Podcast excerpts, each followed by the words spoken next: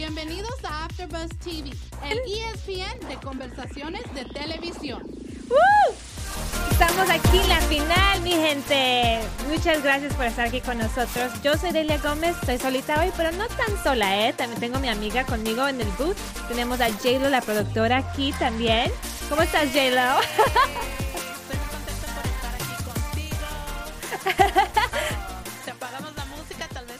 I know, right? Yeah, it's a long intro. It's a long intro. No, pero ¿cómo estás, J-Lo? Um, estoy muy bien. ¿Cómo estás tú? Bien, bien, bien. Estoy triste que acaba de acabar. I know. I know. It's a good show. It's a It good was show. A really good Right? show. It, Ah. had, it touched on so many important topics. You did. Um, some that are just, you know, kind of tough to watch again because, Yeah. you know, we see them every day and sometimes, you know, we go to TV for, you know, comfort and Yeah. to get away from basically the real world. But, Yeah. Um, but I'm, I was glad that they did. Yeah, and today, you know, it's it's a celebration of the show. It is the finale, so we have you know the same things we always have for you guys. We have some news, some special segments. Uh, we're going to talk about you know important topics that you know we felt resonated a lot with us, with the characters, and you know we kind of have to say goodbye for a little bit. Um, so J Lo, for you overall this season, is there anything que, o sea, como que te tocó o te quedó en la mente, like you were just like that? That's something that I'm going to take away from this show, and that's why I loved it so much. Um, what I really loved is the la unidad de la familia que ta- tenían, ¿me entiendes? Because even even though they would bicker a lot and fight and all that, I really love that at the end of the day they would come for one another. Yes. You know, um, Emilio when he defended Beto at the party. Yes. You know, because he was, you know, messing around with the girl.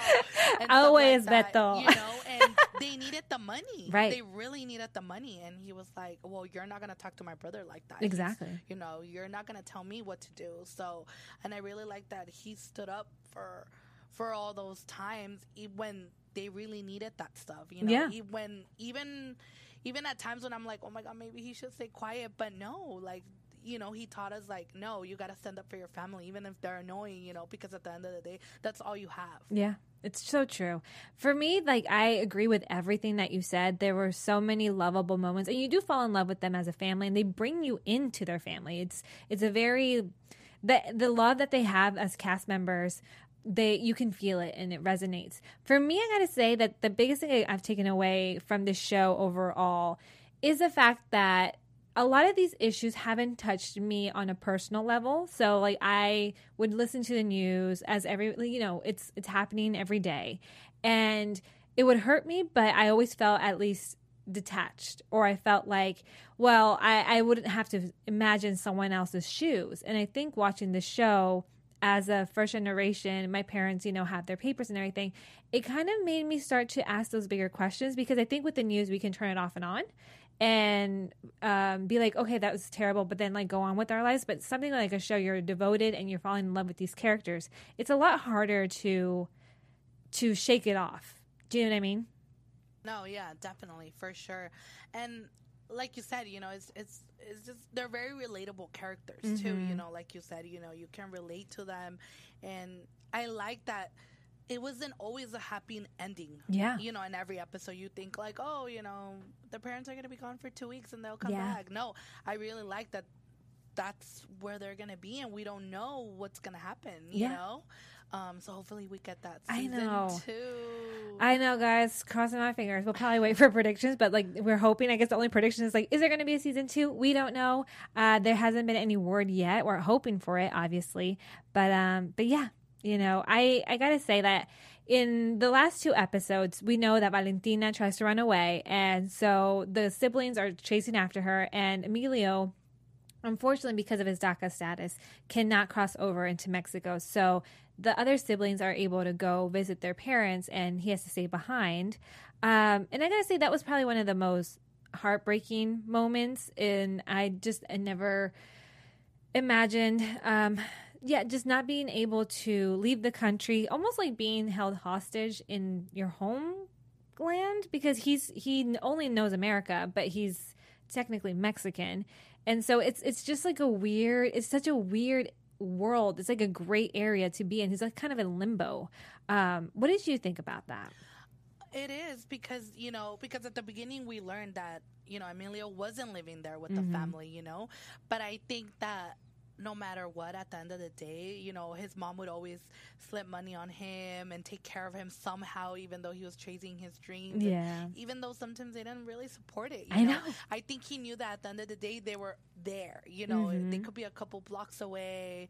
You know, you know, it's like with me. I know my mom, even though she's not here in California, I know she's in Florida, but I'm like, I know she's there. Yes. But you're in a whole new country Yeah. and you can't go. Like, you still have feelings. You still need your parents. Oh, You know definitely. and I think like not being able to see them or like you know physically touch them, like they the parents obviously cannot come back to the states, and he can't go cross over because then he loses all of his status here Right. in, in the. And I think that's just terrible. I don't know. I Right. kind of feel like it's almost a Berlin Wall type situation where like families are literally divided and they're not being able to see each other and there's just like this this Right. separation this really And then te heartbreaking tienes que imaginar cómo él se siente. Yeah. Él ha estado cuidando la familia todo ese tiempo, ¿me entiendes? Yeah. Y él quisiera no tener responsabilidades por por lo menos un momento y por lo menos él estar ahí, pero él está aquí solo. solo ¿Me entiendes? Y te acuerdas que at the beginning él siempre decía, leave me alone, Yeah. no me estén molestando. Me estén molestando. Y, ajá, y ahora está solo, pero I do feel for him. Oh, you know, definitely. Because, you know, he didn't really do anything bad. You know, he just wanted to be his own person. He just wanted his parents to support him, um, his dreams and all that. But now it's like, it's, it sucks. And I can't even imagine what, you know, families go through every day. Ya, y You know? a la final dijo que se arrepentía mucho porque los quedarse como el padre de los niños fue mucho para él al principio, right? Pero after a while, he felt like they gave him life. And now that we know that Valentina y el nene are probably going to stay in Mexico with the parents, I I, think know. it made him less selfish. You know, I feel like at the beginning he was very selfish. He's just all about me, me, me, me. And I think and his women. and his women, which I still want to know what happened to Vanessa. Can someone Right? I need to know. Hey, we're, we were just wondering. She just kind of up and left. But um, no, yeah, you know, his siblings definitely, you know, gave him a different, like know, yeah they they tainted the world a different color Yeah, they did. You know, he had to be responsible. He had to man up, basically. You know, like his dad told him, like, you need to be the man of the house now. You Yeah. Know? And he really did. You know, he did the impossible to, Yeah. you know, work it out, even though he himself is very young, too. you yeah i wonder if i wonder if he feels like he failed because valentina obviously still needs her mother and you know the baby obviously you know needs both parents he's so young I think that the thing is that, you know, for so many years, the parents had always been there. And all of a sudden, this random day, they tell you, you know, you know what, your parents are going to take care of you, your brother is. So, of course, it's, you know, yeah, they're probably thankful. And yeah, they probably, their bond got even bigger. But I think that at the end of the day, you know, they weren't really raised by him. They were raised Yeah. by the mom and dad. So, yeah you know, if they gave you that opportunity to go over and be like, "Hey, go see your parents," I, I would take I it in a know. heartbeat. I would be like, "Thanks, brother." especially at that age especially you you can tell that valentina was very close to her mom for me i gotta say that uh como la final when she's start valentina starting to say goodbye to everybody um when she said goodbye to lucia she kind of tells lucia like you weren't the sister that i needed and like beto was the sibling that I needed because he's the one that's gonna go buy her the bra and you know teach her how to be a girl. Like she she's very feminine and likes to cook and she and she had the tightest bond with Beto. I did. I really did love that bond. Uh, but I think that Beto too was very sensitive, just like her. Yeah. You know, so I think And Val- esa kind of level, Yeah. they were able to connect. yeah, and know? Valentina told them like, "I want you." I th- forget what her exact words. So if you guys know it, uh, she said, "I want you to be a dad when it's your time to be a dad, and not before." Um, And I love that about Valentina. She's right? so Oh, because she knows that he's gonna be an amazing father, and yeah, and like they all know that about each other. They all know that, th- like all this was just forced on them. Yes. And if they wanted to stay together and not get sent to foster homes, like they needed to live with one another. They kind of had to listen to Emilio, listen to Lucia, listen to Beto, especially Valentina. Oh, you yeah. know, because the baby doesn't understand, but Valentina does, and she was so smart. I feel like she was the smartest. From She's so cute. She is, and I mean, we had her here in studio. She's and, adorable. You know, she's she's amazing, and she even knew like you know I had to grow up, like you Yeah. know, and she was already grown. She like, was so like she, you guys. This this young actress has got a huge career ahead of her. Her personality and sense of self is like I was not that her age. I was me neither. I was a lot. I was I don't know where I was. yo ni sabía leer todavía. Yo pienso y ella aquí. Ella aquí toda educadita. I, I no, was it was amazing. My mom would be like pointing at her y dice, así se portan las niñas, eh? I'd be like, ay, bueno, okay. yeah, no, it, it was amazing to have her in the studio. I hope she comes back soon. Yes, you guys, Yeah. we love bringing you guys guests and honestly having a Latino channel aquí at AfterBuzz TV nos da mucho orgullo, la verdad, uh, poder hacer programas. If you guys are liking these shows, make sure you like and subscribe on our YouTube channel, on our podcast. Make sure you guys let us know what you're thinking, porque la verdad, poder escuchar lo que ustedes están pensando, lo que están mirando, nos ayuda a nosotros a crear como un canal para ustedes, lo que necesiten. And, you know, we really appreciate the support. With your support is how we grow and how we can continue to make these shows for you guys, but in español, inglés. Um, so, yeah, I, we really appreciate you guys and love you guys from the bottom of my heart. So, just know that. Just know. so, I want to talk a little bit about this show talks a lot about different issues.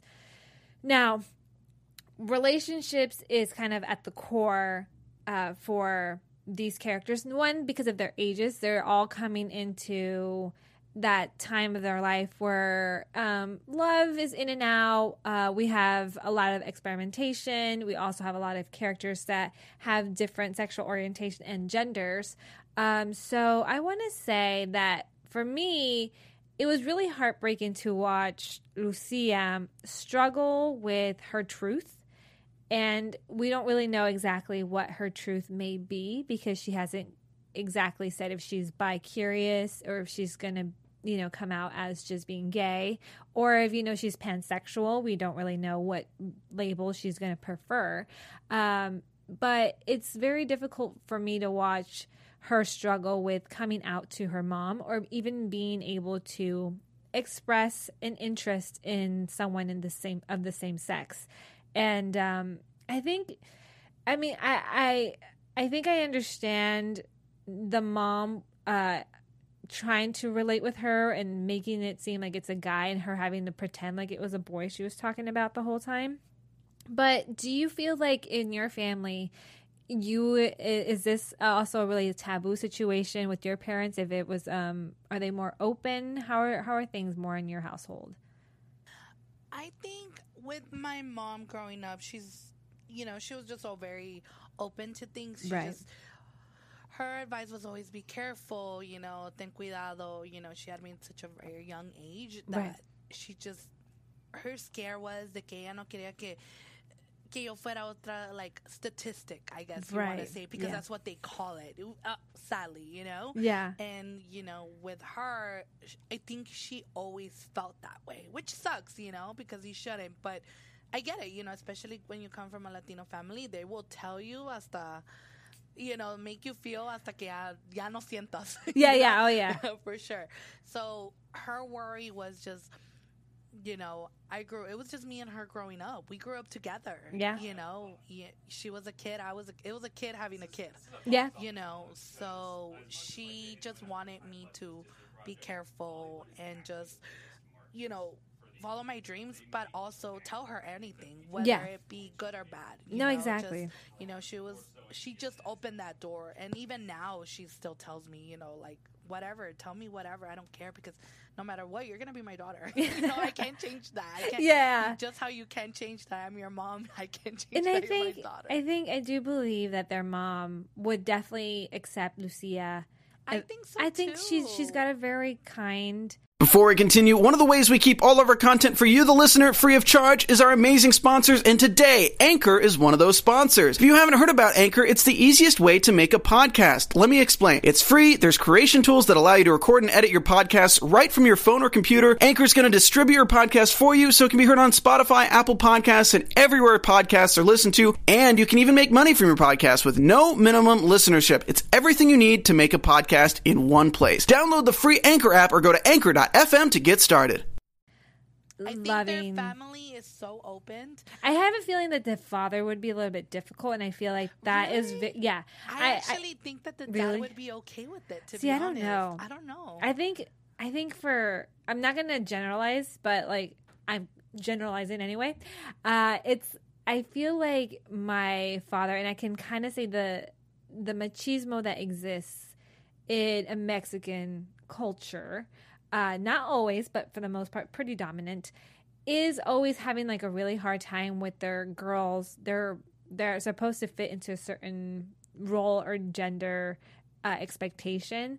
It's always a little bit more shocking when they get a daughter that wants to be a lesbian for the dad, and then the mother always has like a stronger, a harder time with their son coming out because they want grandbabies, essentially, or at least that's how it's been in my family.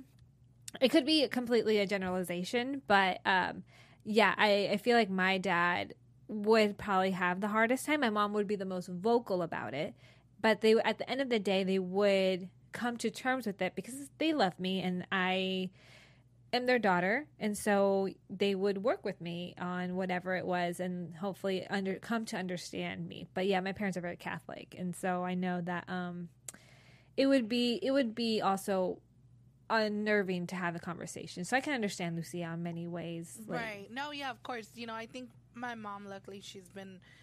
I think because she grew up here, you Yeah, know, she saw so many. It's different, you know. She's been here since she's been she's twelve, so you know it's a whole different world. That she saw so many different things, so I think that's why she's so open. And Yeah. my aunts are a little bit more open, but I know for sure from my my grandmother, my uncles. Now that would be a different Yeah. story because you know they're very old fashioned. Old-fashioned.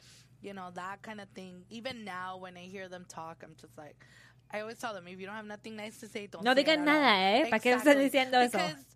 I, you know, I have friends like that, so it's like I, it, it's insulting sometimes when they speak like that. Yeah, it's I hear terrible. Them talk like that, you know, and I tell them like just how you guys don't want people being disrespectful and stuff like that with everything else, that you shouldn't talk like that. Yeah, and I think you know I hate like being like they're traditional. No, they're fucking ignorant. Ignorant. You know that's what they are. It's like Right, that's not. It's not. You know. Exactly. And I've said it. I've been very vocal, and I'm like, that's not being disrespectful. You're just being ignorant. Exactly. It's And, not like oh I have like these. You know. Believes or whatever. And Yeah. But, but sometimes I try to understand them, but some, I just can't because to It's me, tough. it's tough. It's tough. and the your- world is changing. I'm sorry, but like there's, you know, a couple years back, there, you know, when Ellen came out and the the amount of backlash that you know that woman received and like being blacklisted, that woman did not work for years, and even Laura Dern would not be hired because she played Ellen's uh, girlfriend on the show. So we've gone from from that moment of like being blacklisted and no one ever wanted to touch any other gay characters to the like more Will and Grace and nowadays it's becoming more like especially with these young teen shows the amount there's always going to be at least a same sex storyline. And for that I am very grateful. For that I am super happy about the trajectory that this media is moving in and saying like we are now going to do our best to bring out all the representation that we can and have everyone see themselves on screen which to me is a huge step forward Oh for yeah, sure. for sure, definitely. So unfortunately when it came to the show something that i found really heartbreaking was the parents we never really got to know them as much throughout the season Right. but we got a little bit of snippets de su rela- relación juntos a la final y como que no va muy bien. El esposo está tomando demasiado.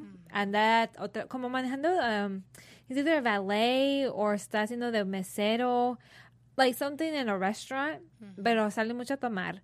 Y la esposa está ahora de nanny o niñera con una familia y como que está full time con ellos. Y están teniendo muchas peleas entre ellos.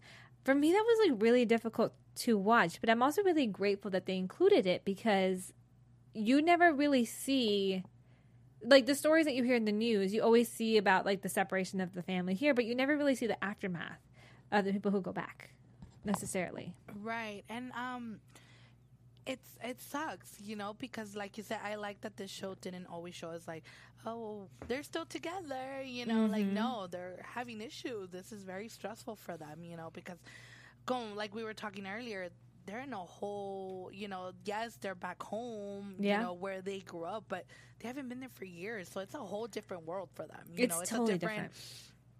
Way of living now. You know, they're not used to all that. So going back there, it's like what? It's like starting from the bottom all over again. I that- mean, their mom is having a serious hard time. I mean, the dad clearly is too because he's drinking a lot. Right. Mm-hmm. He's a drunk basically now, and um, which makes me worried about the kids being with them under their right, watch. especially Valentina. Yeah, especially Valentina because Valentina has a way of like if she doesn't like things, she usually tends to run away. So imagine her running away over there. You know, it's like she doesn't know where she's at. She doesn't know yeah, people over there. and it's very different. like dangerous. uh, Estados Unidos to Mexico is very different, and even the, one of the characters, the pool boy that um that Lucia ends up making out with to try to prove to herself that she's straight and like just forces herself on him, um, just so she's like, I'm not, I'm not gay or I'm not interested in women. He had this really sweet, tender moment. Is like, oh, it is el norte. Is it just how everyone says it is, and is it as magical as as it is?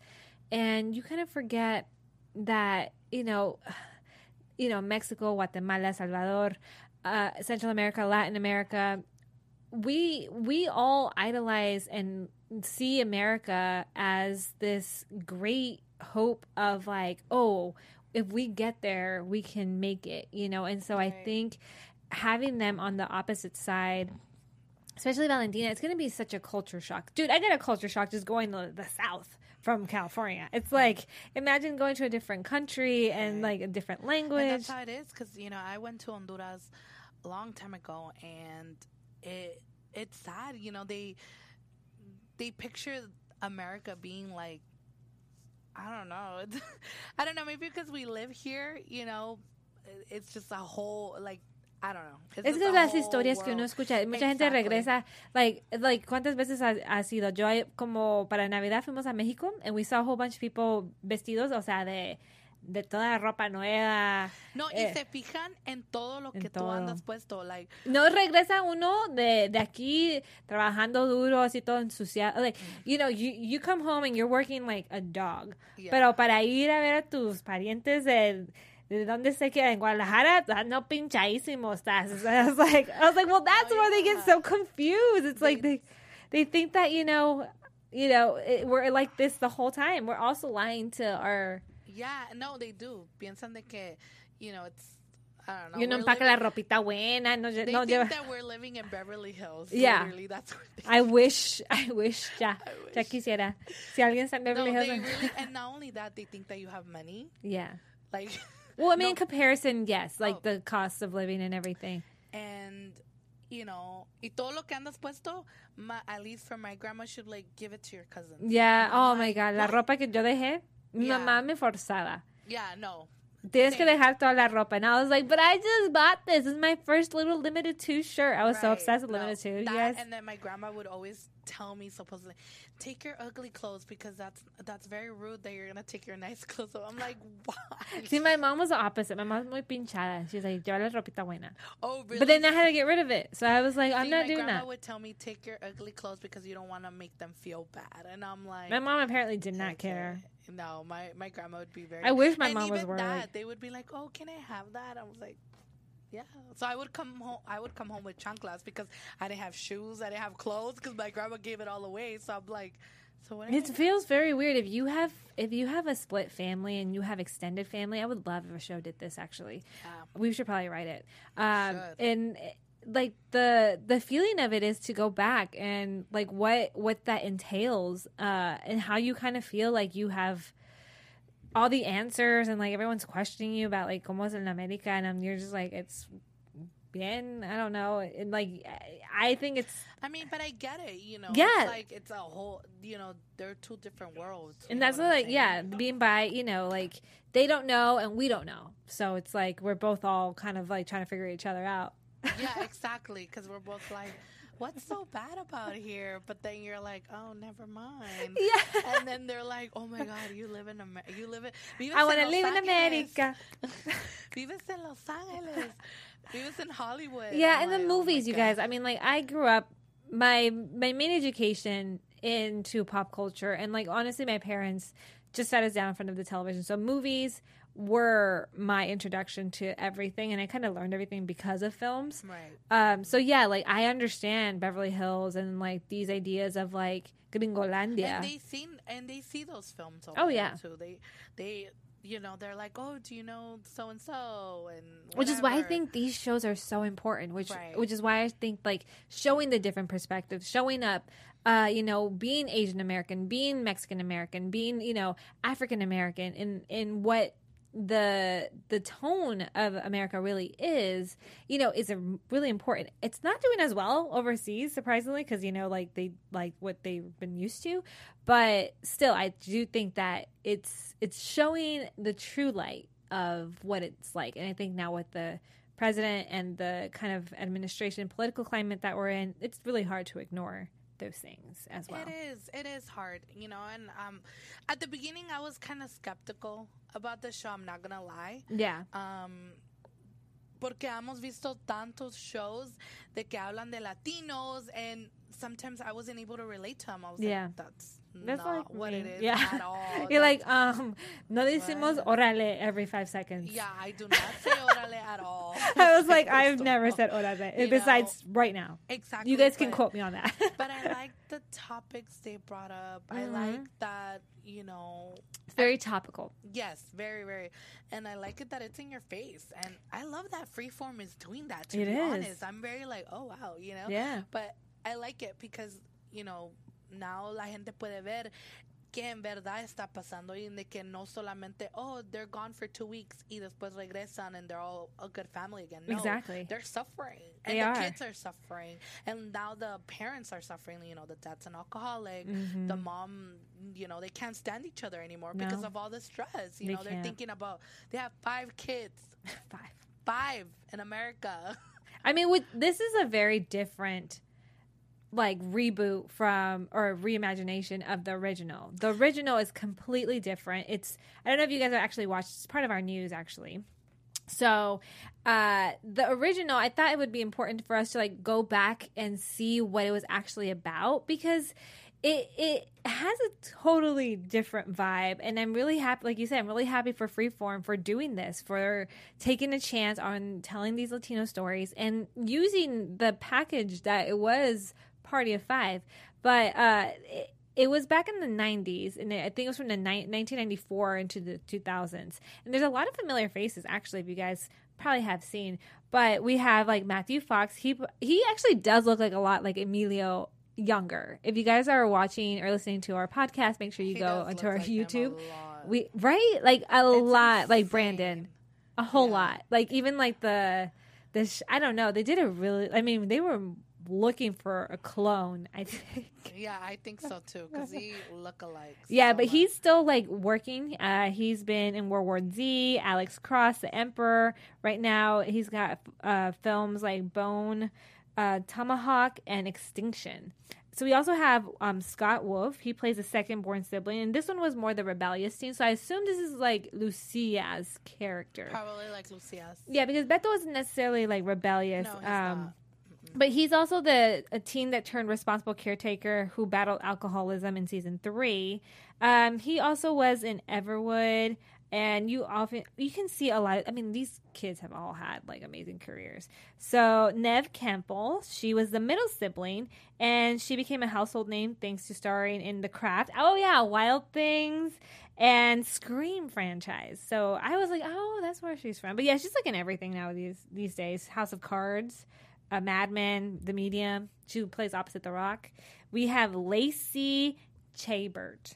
And we know her more, like, at least I do. Y'all probably do, as Gretchen Wieners. Come on. Love her. Love her, right? but yeah, she played the 12 year old. So she was Valentina, actually, on the show. Oh wow. Like, she was a little one. So she was like the uh, gifted violinist Claudia on Party of Five.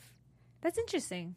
Her name is Claudia. That is very interesting. Right? Valentina, Claudia. Yeah. That's crazy. And that was the bebe. So we have Jacob Smith. He was the youngest, and his uh, he played Owen. So he was an infant when the show began, and began So being played by several actors over the course of the show.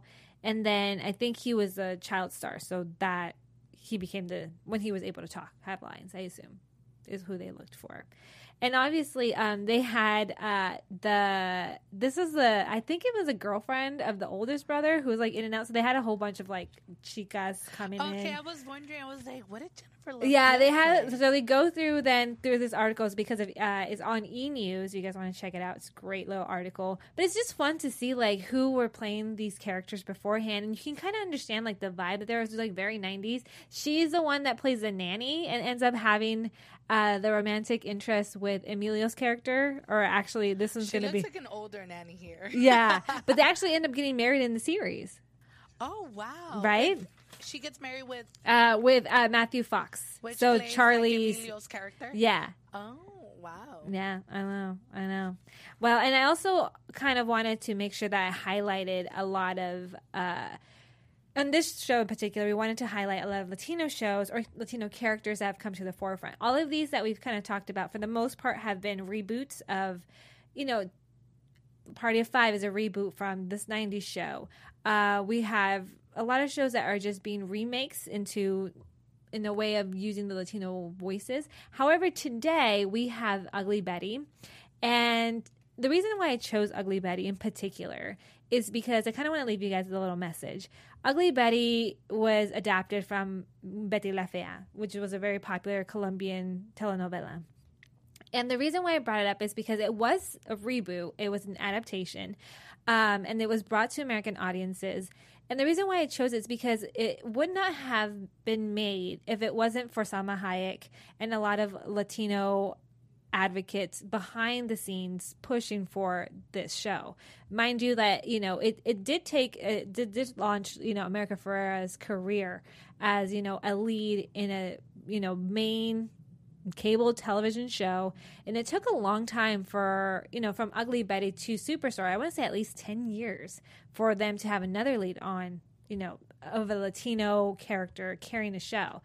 And if you guys are watching this and feel like you don't have you know the support. Just know that you guys can write and direct and produce like get in it. And we want to hear your stories because having you know the most amount of variety behind the diversity we need the voices. We need to be pushed. Like i admire everyone who wants to be in front of the camera but if you can learn how to write and produce your own stuff and push for it and push for that motion to keep having these stories being told. You guys we really need it. Like i do not think we would have shows like Party of Five if it wasn't for the success of shows like Ugly Betty and Jane the Virgin.